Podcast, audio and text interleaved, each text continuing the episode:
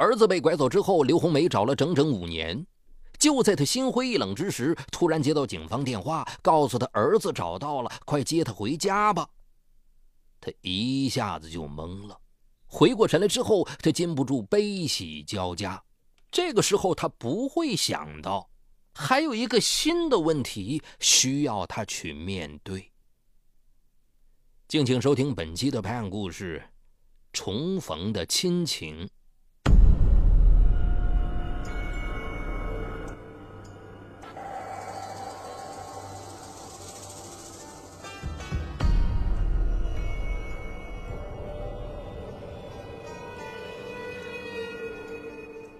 刘红梅二十岁时和她的同乡结了婚，并且生育了一儿一女。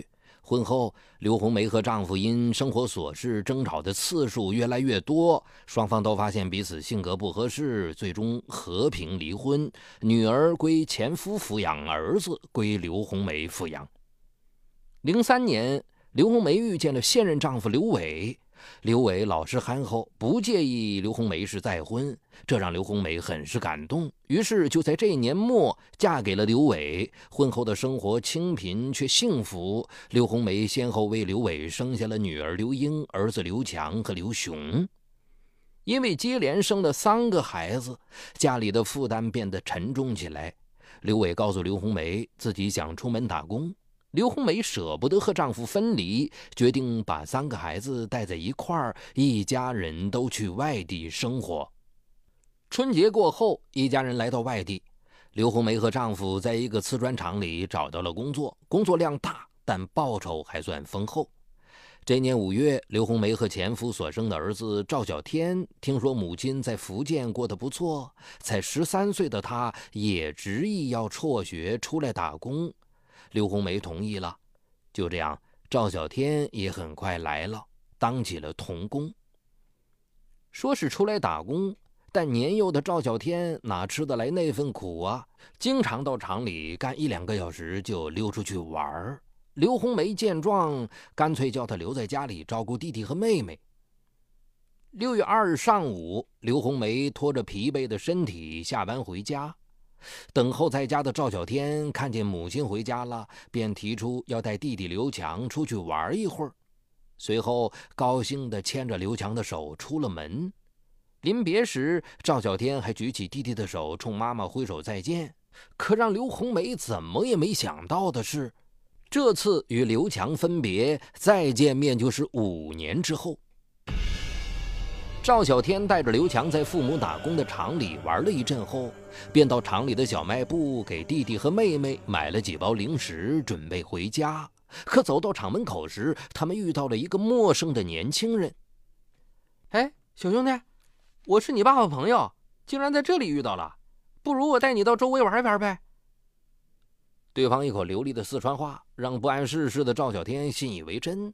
不仅如此，对方随后还客气地在小卖部给赵小天和弟弟各买了一瓶饮料。随后，三人来到附近的一个菜市场，里面污水横流，泥泞不堪。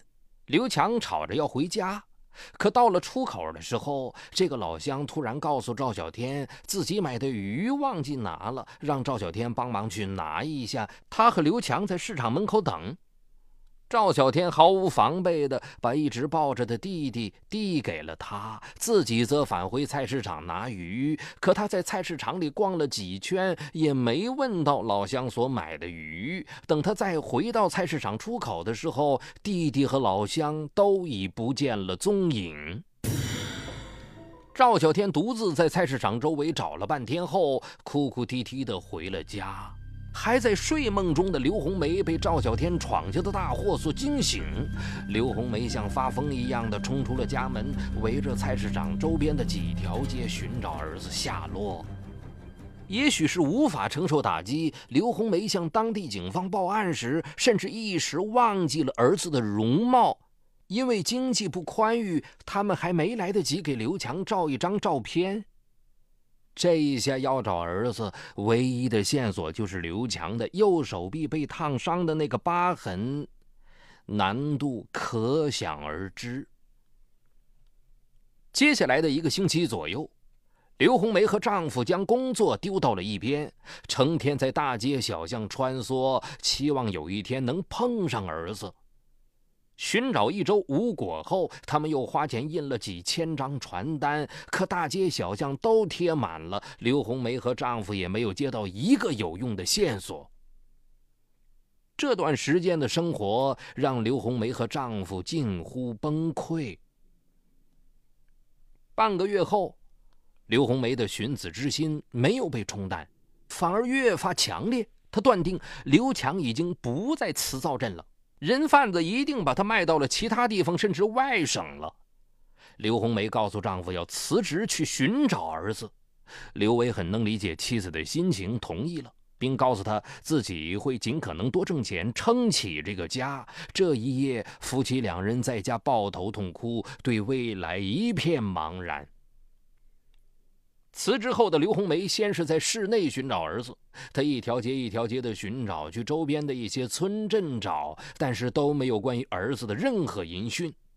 那段时间里，刘红梅每天一大早就出门，一直到天黑才回到出租屋。这样的寻找方式，她持续了整整两个月。这年夏天。就在刘红梅为寻找儿子心力交瘁之时，突然接到了姑姑的电话。不得了了，小天出事了，你快回来看看吧。电话里，刘红梅来不及细细打听，只得赶快往回赶。原来。赵小天要为寻找弟弟出一份力，主动请缨去工厂上班。或许是因为精力不集中，他的一只手不小心被机器死死咬住了。最终，赵小天的四根手指无奈被切掉了，丧失了部分功能。在一旁看着儿子手术的刘红梅，感觉手术刀直接切在了自己的心上。在这之后，为了不让家人都为寻找刘强背上沉重的负担，刘红梅无奈的一边工作一边寻找刘强。好不容易熬到了春节，大年三十的晚上，一家人吃了一顿简单的团圆饭后，刘红梅便对丈夫说：“哎，明天我还要去寻找儿子，还是我一个人去找吧，家里的孩子也需要照顾。”别再出什么闪失了。刘伟点了点头。刘红梅为寻找儿子做了一个长远的计划，她觉得只要自己不灰心，在有生之年肯定能再和儿子重逢的。春节过后，刘红梅一边四处打零工，一边寻找儿子。可一年很快就过去了，还是没有刘强的下落。刘红梅眼见找不到孩子，便按计划开始前往外省寻找。她听说有很多无法生育的有钱人花钱买孩子，便猜想刘强说不定已经被拐卖到了那里。思子心切的她又只身前往。由于过去的一年里刘伟一个人照顾家里两个小孩已经十分困苦，所以刘红梅去的时候身上仅仅只带了三天的生活费。到了杭州，钱用光了。刘红梅第一次放下颜面，弯腰去捡别人没吃完的食物，到公厕去喝自来水解渴。晚上，街头的石阶或桥洞变成了她的栖身之所。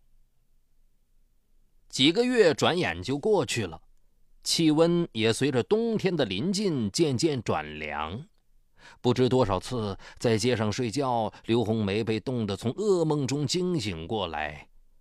不得已，她决定先找个工作，一边工作一边找刘强。不久，刘红梅就在汽车北站找到份洗出租车的工作，工资微薄，工作却很辛苦，特别是冬天和冷水一接触，手上就会长满冻疮，疼痛难忍。但这份工作唯一的好处就是只在晚上上班，白天他可以四处打听儿子的下落。有了落脚处之后，刘红梅寻找起儿子来也方便多了。有些听说过情况的周边市民被他的母爱所打动，纷纷为他提供信息。遗憾的是，这些信息都没有指向儿子刘强。哎，张姐，你这样寻找孩子可难了。还不如上电视节目，这样有效果。一天，一个出租车司机给刘红梅出主意，这样说：“这年十一月，刘红梅在好心人的帮助下，到电视台录制了寻子启事，希望儿子能看到妈妈还在找他，希望收养儿子的家庭能与自己联系。可惜，节目播出后没有收到预想的效果，他在这一年里也没有找到关于儿子的半点线索。”又一年春节，刘红梅放弃了寻找，拿出兜里所有的钱，买了一张返回老家的车票。这也是刘红梅和家人分别一年后的首次团聚。春节过后，刘红梅把两个小孩送回了老家，大儿子则留下继续打工。一切安排妥当后，她便和丈夫准备一边打工一边寻找儿子。没多久，刘红梅和丈夫就找到了合适的工作——但河沙。这虽然是一份苦力，但是计件制，这让刘红梅有更多时间拿来寻找儿子了。从此，为了将下午的时间用来寻找孩子，刘红梅在每天上午的工作中都比别人卖力。在半天的时间里，她都争取多走几个来回，多挣些工资，维持着这个破碎的家。年初，刘红梅又辗转到了广州市，在一家水泥厂打工，这也是她潜意识里寻子的最后一站。每到下班或轮休时，他都会骑着自行车在大街小巷里转悠，希望能遇见儿子。广州市走丢的小孩也很多，报纸上经常有人登出寻子启事。每次刘红梅看到这些信息后，都悲从心来。因为她想到自己连一张儿子的照片都没有，几年来就算真遇上了儿子，自己还能认出来吗？为了赢得更多机会，刘红梅只要听说当地警方打掉了一个拐卖团伙，就会第一时间跑到公安局去打听情况。可就算有警察的倾力相助，寻觅也注定是徒劳无功。刘红梅付出的代价是五年期间，老家的房子因为年久未修，破败不堪，还欠下了几万元的债务。刘红梅见儿子的下落依然没有半点消息，虽然内心深处还保留那么一丝希望，但这希望也如烛火般微弱、暗淡、几近熄灭。丈夫刘伟似乎早已对寻找儿子一事感到绝望了。二月初，刘红梅和丈夫都回到了老家。他们决定一边在老家疗伤，一边修复家里的房子。既然刘强不在了，就不能亏待家里两个年幼的孩子。刘红梅和刘伟已经决定要重新回到正常的生活中来。在老家经营一家小商店的外甥女听说舅妈回来了，对刘红梅又是敬重又是同情。为了让他早些走出狮子的阴影，特意聘请他去帮自己看店，一个月给他一千余元的工资，这在当时已经是相当可观的薪水了。刘伟也在当地找了份建筑工地上的活眼看日子逐渐的要趋于平静了。可让人意外的是，就在刘红梅和丈夫。已经逐渐的打消寻找儿子念头之时，一场打拐风暴席卷全国。刘红梅被拐卖的儿子也在警方这场行动当中有了音讯。喂，你是刘红梅吗？我是公安局的张警官，你的儿子找到了，赶快接他回家吧。夏天的一天。一个从曾经充满自己血泪的城市打来的电话，让刘红梅一下子就懵了。当她回过神来后，赶紧奔赴现场去接儿子。然而，根据相关法律程序，刘红梅这次并没有在公安局见到儿子，而是在警方的安排下，只是抽取了血样做 DNA 鉴定，然后被告知回家等通知。眼看一个月都过去了。刘红梅的心又开始失落起来，一定是警方搞错了，找到的孩子肯定不是自己被拐的儿子刘强。然而这天中午，警方的电话终于打来了，鉴定结果出来了，找回来的孩子正是你们被拐卖的儿子刘强，准备来接孩子吧。这个电话瞬间又将刘红梅家人从悲痛中唤醒了。当天下午，刘红梅和丈夫便乘飞机赶往。刘红梅和丈夫在警局会议室里见到了相别五年的儿子刘强。尽管五年时光改变了刘强的许多面目特征。但刘红梅还是一眼就认出了儿子，她不顾一切地冲上前去，把儿子抱在怀里，掀起他的衣袖，寻找那个烫伤的疤痕。没错，就是儿子。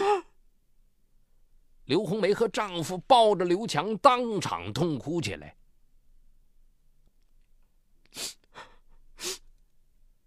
也不知从什么时候开始，旁边又多了一位中年妇女的哭声。原来，这位陌生的中年妇女不是别人，正是养了刘强整整五年的养母何庆梅。何庆梅的家离得不远，还在镇上开了一家超市。当年是一对年轻夫妇将刘强卖给了何庆梅，何庆梅为了安全起见，随后将刘强送回了老家。虽然老家地处山区，但是家里有轿车、电脑，刘强也因此过起了条件优越的生活。直到这场轰轰烈烈的打拐行动。然而，五年的感情，何庆梅哪里放得下？所以，当养子和亲生父母见面的当天，他决定再做做努力，看能否说服刘强的亲生父母。妹子，你们不要带走孩子，孩子由我们来养，可以得到最好的教育。以后我们还可以送他去出国，去国外留学。何庆梅跪在刘红梅和丈夫面前，做最后的努力。刘红梅在想到生活条件时，也有些难过。自己为了找儿子，到目前还欠着债。现在儿子找回来了，可哪还有钱送他去读书啊？就在刘红梅和丈夫即将带走孩子的时候，何庆梅甚至提出愿意拿十万元换回刘强的抚养权。可是刘红梅想都没想就断然拒绝了。她觉得自己亲生的儿子当然要自己养，收别人十万元就放弃儿子，呃，不就相当于自己也成了一个可恶的人贩子吗？这一场大团圆结局，也迎来了许多让刘红梅意想不到的问题。刘强被拐的时候才只有一岁多，都还没学会说话。刘红梅和丈夫要和他交流时，只能用蹩脚的普通话说。有时候刘强一激动起来就讲方言，这下大家都听不懂了。除了要面对交流难题，更让刘红梅有苦说不出的是刘强的生活习惯。在回家的火车上，刘红梅了解到刘强喜欢喝酸奶，就专门投其所好给他买了瓶。但是刘强对此仍不满意，他告诉刘红梅，过去自己都是喝大瓶的酸奶。刘红梅的心情一下子沉了下来，给儿子买一个大瓶的饮料就要花去自己一天的三分之一的工资，这孩子以后养得起吗？当刘红梅和丈夫把刘强接回家时，全家人十分高兴，做了一大桌好菜为刘强接风。可就在姐姐刘英和弟弟刘雄对这难得一见的丰盛菜肴狼吞虎咽之时，刘强。却皱着眉头，毫无胃口。原来刘强以前都住在沿海地带，早已吃惯了海鲜，而且还不吃辣。刘红梅又只好慌忙的出去给刘强买了些鱼虾，一两顿尚能应付，可次数多了，这个已经一贫如洗还欠着外债的家庭怎么能承受起呀？不得已，在买了几次鱼虾之后，刘红梅给刘强换成了普通饮食。